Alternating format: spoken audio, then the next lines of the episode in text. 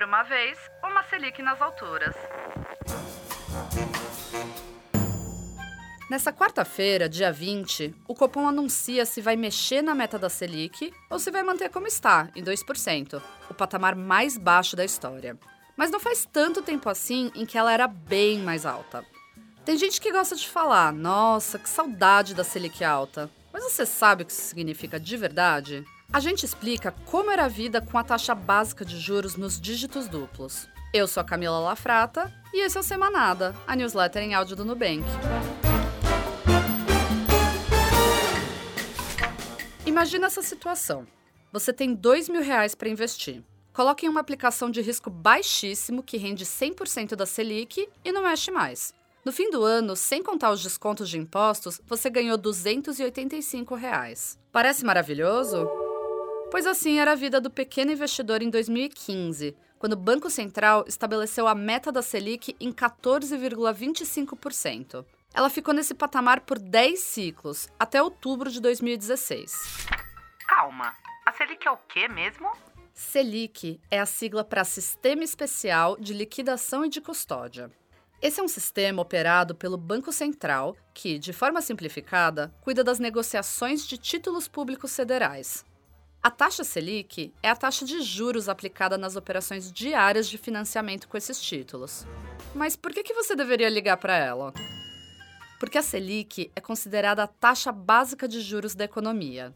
Isso significa que ela serve de base para várias outras, como juros de um empréstimo ou rendimento de uma aplicação, por exemplo. Ou seja, quando ela sobe ou desce, o mesmo acontece com juros que impactam o seu dia a dia. O principal papel da taxa Selic é ajudar no controle da inflação. O Banco Central mexe nela para que a inflação fique o mais próxima possível da meta, já que, ao mexer nos juros do mercado como um todo, ela ajuda a determinar se vai ter mais ou menos dinheiro em circulação na economia, mexendo, portanto, no termômetro da inflação. Hoje, a meta da Selic é a mais baixa da história, 2% para ser mais exata. Em termos práticos, aqueles mesmos dois mil reais que rendiam 285 reais antes, hoje renderiam só 40 reais.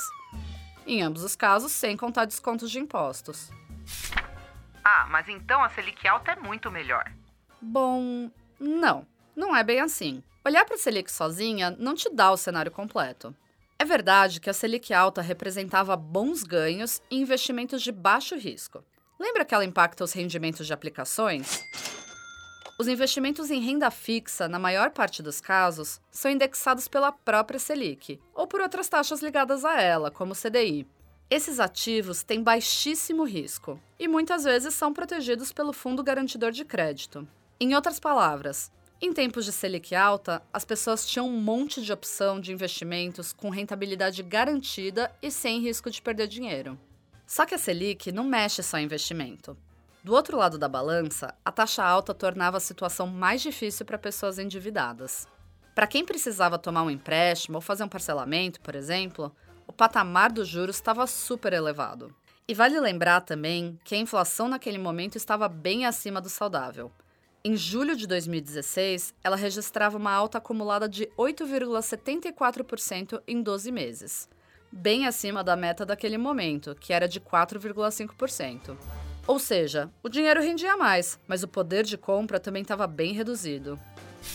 E se a Selic voltasse a subir de repente? Imagine que a meta volta para os dígitos duplos, acima dos 10%. Os rendimentos das aplicações seguras ficam mais altos, o acesso ao crédito fica mais caro e as pessoas começam a consumir menos. Logo, os preços de produtos e serviços começam a cair. Com a procura baixa, começam as demissões. O desemprego aumenta e a demanda diminui ainda mais. Se a situação não é controlada, logo vira crise. É por isso que inflação dentro da meta é coisa muito séria. Um pouco de inflação é saudável dentro da economia. Significa que ela está rodando, que existe um equilíbrio entre oferta e demanda. Se a inflação fica muito abaixo da meta, é um indício de que as pessoas estão sem poder aquisitivo. E é por isso que qualquer movimento na taxa Selic deve ser feito pensando no longo prazo da economia. O Semanada de hoje fica por aqui.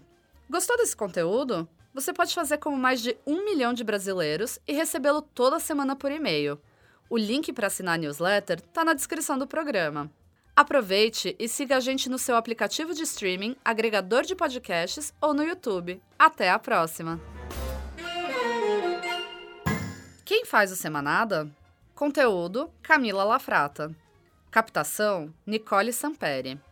Edição: Felipe Pereira. Produção executiva: Alana Morgante e Júlia Mioso. Direção de arte: Fernanda Ferrari.